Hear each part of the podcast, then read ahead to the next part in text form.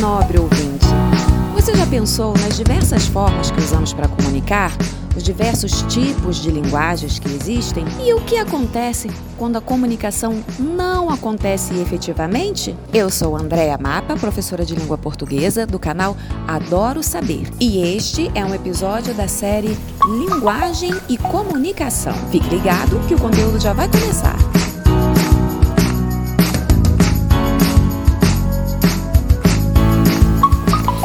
Linguagem no processo de comunicação.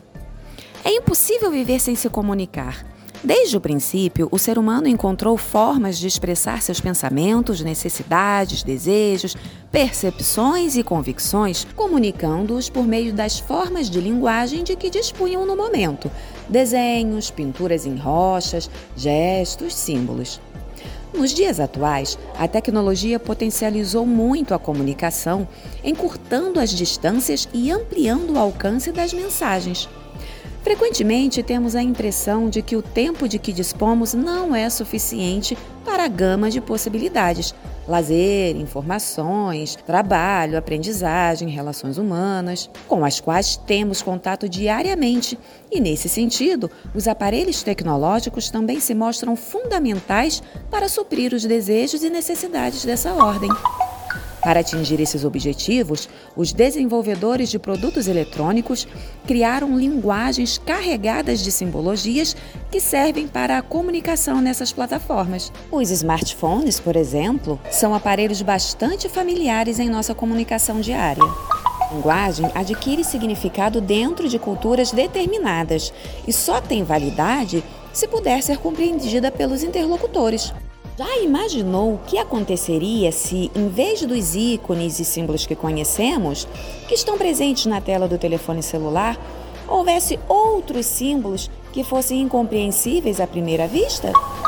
Está aí o papel essencial das múltiplas linguagens, diferentes interações sociais estabelecidas pelas pessoas. Os pressupostos da comunicação.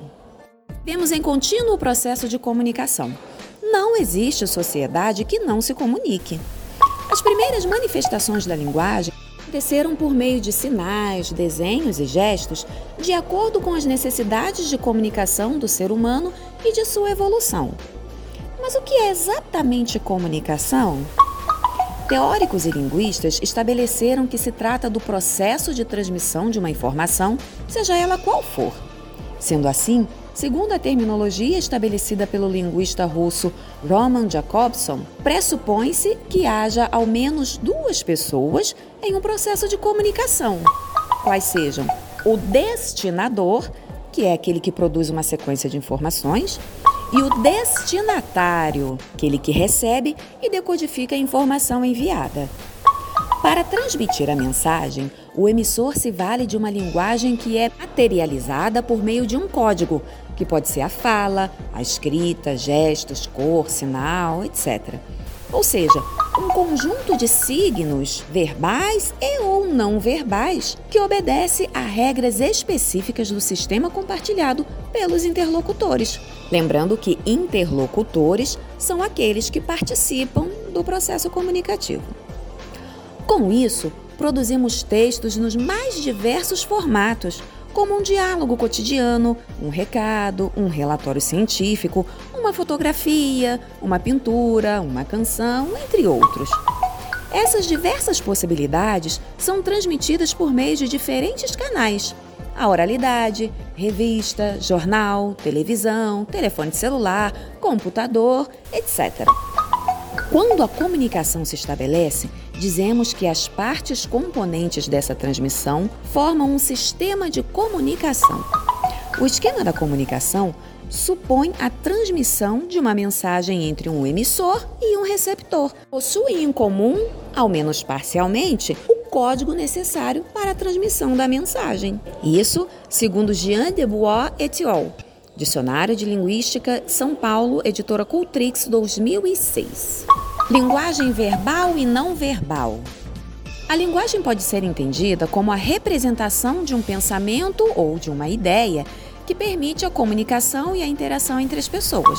Ela apresenta uma dimensão material que é a língua oral ou escrita, a dança, pintura, a música, a fotografia, gestos, a escultura, entre outros. E semântica, que se refere ao sentido e está intrinsecamente ligado ao contexto, ao momento histórico e aos interlocutores. O sentido da linguagem se constitui na interação com o outro, aquele com quem pretendemos nos comunicar e a quem pretendemos influenciar. Além disso, a linguagem é sempre enriquecida com a experiência pessoal, a forma de ver e compreender o mundo de quem a utiliza. Quanto à dimensão material, a linguagem também pode ser dividida em verbal e não verbal. Linguagem verbal usa a palavra como meio de comunicação oral e escrita.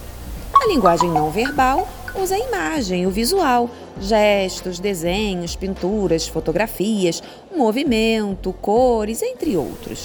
Num anúncio publicitário, por exemplo, o sentido se constrói pela articulação entre os signos verbais, palavras, e não verbais, imagens, cores, fotografias. Tudo para alcançar o seu principal objetivo, que é vender uma ideia ou um produto. Sendo assim, os estudos da linguagem podem contribuir para que nos tornemos consumidores mais conscientes. Você ouviu aqui que no processo de comunicação usamos diversas formas de linguagem para nos comunicar e que a comunicação só acontece realmente o destinatário ou receptor consegue decodificar e entender a mensagem enviada pelo destinador ou o emissor. Também que a linguagem pode ser dividida em verbal e não verbal. Articulamos essas duas partes para atingir o nosso objetivo comunicativo. Este foi um episódio da série Linguagem e Comunicação do canal Adoro Saber. Obrigada por nos ouvir até aqui. Não deixe de ouvir os outros episódios da série para ficar por dentro desse assunto. Até mais, até o próximo episódio.